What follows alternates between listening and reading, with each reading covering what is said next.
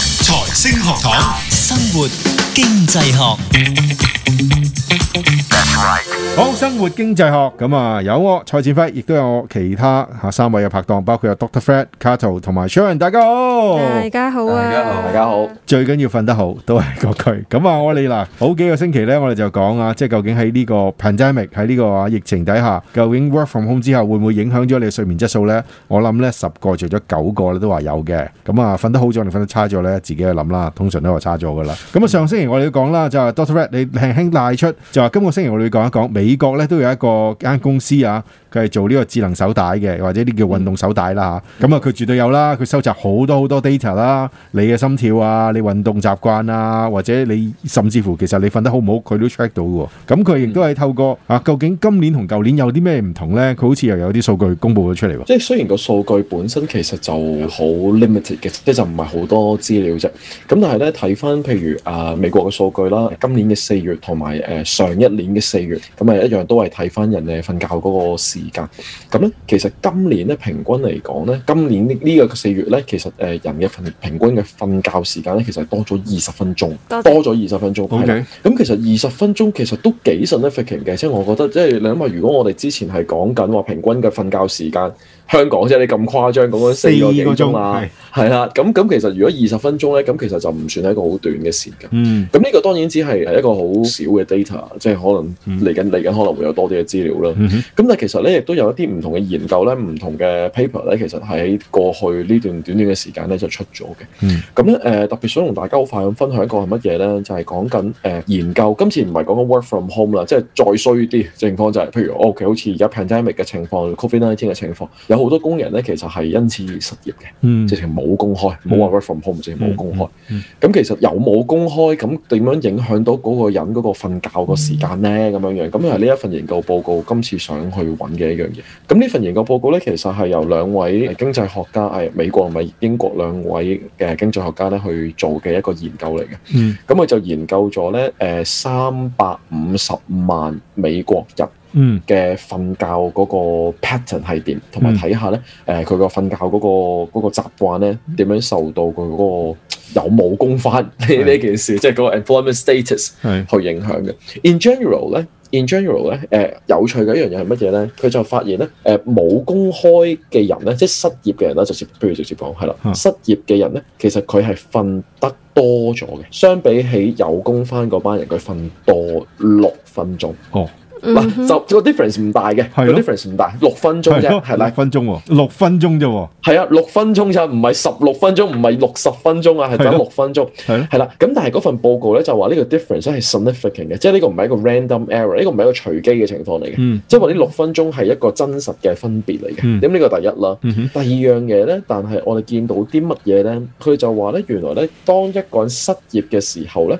佢嗰個瞓覺嘅 variation 咧就會大好多。嗯相比兩班人，一班咧就係有工開緊嘅人嗯，OK，嗯咁相比起冇工開嗰班失業嗰班咧，其實佢就瞓少六分鐘啦，嗯有工開就瞓少六分鐘。咁嗯但係呢個只係一個平均數嚟啫嘛，係啊一個平均數。咁平均數呢一個咁樣嘅有一個問題咧，就係話，如果你有喺同一個群組裏邊，譬如失業嘅群組裏邊，如果有一班人係瞓得好少，嗯有一班人瞓得好多，係喎咁你拉翻勻，其實你咪睇唔到個睇唔到個情況咯。係啊係係啦係咁原來咧就發現呢一情呢、個情況啦，佢研究咧失業嗰班人咧，誒、雖然平均係瞓多六分鐘，咁但係咧嗰個嗰、個 variation 嗰個睡眠好嗰、個闊嗰個差距啊，係就好大嘅原來。嗯哼咁咧正常我哋通常話一次係正常每一晚應該係瞓七到九個鐘就係 optimal 啦。係我哋話咁上次就話不如有八個鐘係最好啊 嘛。係啦係啦，八個鐘係最好啦，即係咁所以啊健康闊少少可能人七到九個鐘啦。 OK，咁啊誒又可以同大家仔細去分享一下嗰份研究報告嘅結果。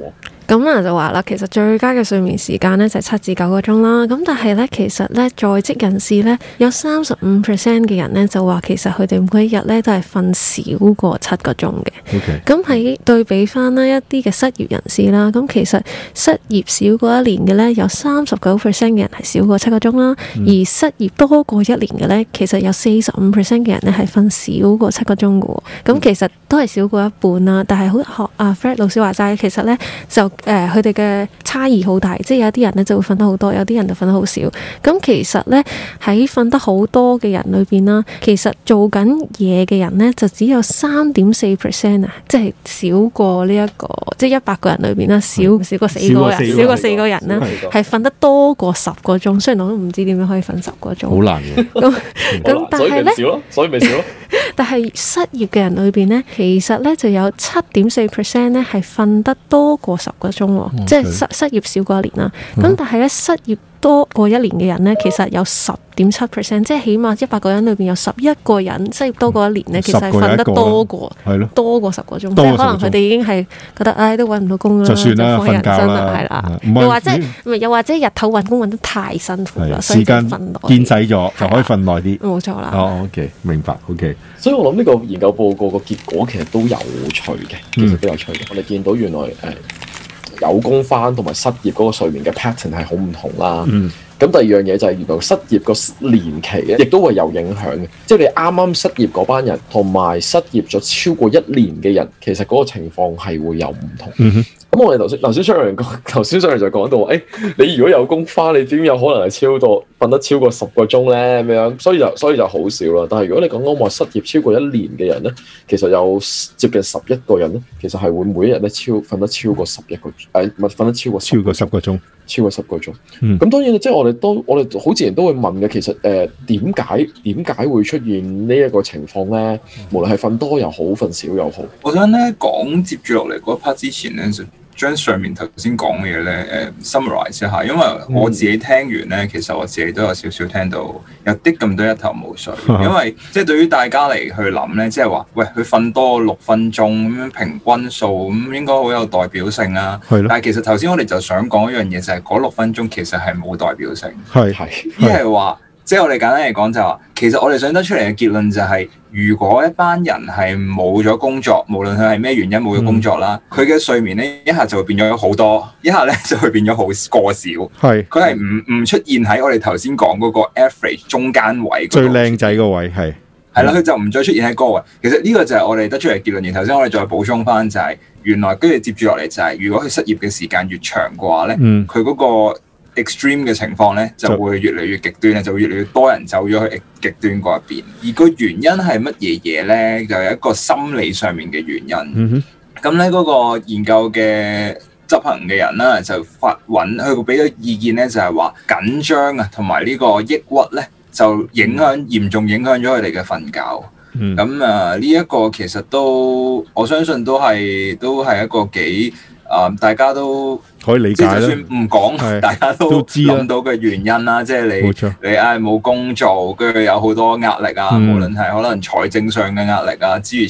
此類嘅嘢啊，咁令到佢瞓唔好、食唔安、坐唔落，咁樣呢個自然影響咗佢嗰個睡眠啦。嗯咁而另另外一個角度咧，就係、一個比較理性啲嘅諗法嚟嘅，嗯就係用一個叫 opportunity cost 機會成本嘅角度咧去思考點解佢會瞓多咗嘅。嗯咁佢個情況就係我哋去理解咩叫機會成本咧，就係、話原本咧佢如果唔瞓覺咧，佢就應該 suppose 下一樣嘢會做咧，就係、要去翻工噶啦。係啊，咁但係而家咧，因為佢冇工翻，所以佢唔瞓覺之後，下一個選項咧就可能係一啲好無厘啦更嘅嘢嚟嘅，係可能係打機，可能係誒、呃出去除雜草。係可能係剪腳甲 whatever 啦，係啲好係啲好好唔重要啫。雖然當然都重要嘅，但係就相對比起佢翻工嚟講咧，就係、一個降低咗好多機會成本嘅情況嚟。嗯咁結果咧，佢哋就會諗啦，咦，我都冇嘢好輸啦，咁所以變咗咧。佢就可能會瞓耐咗，或者喺鬧鐘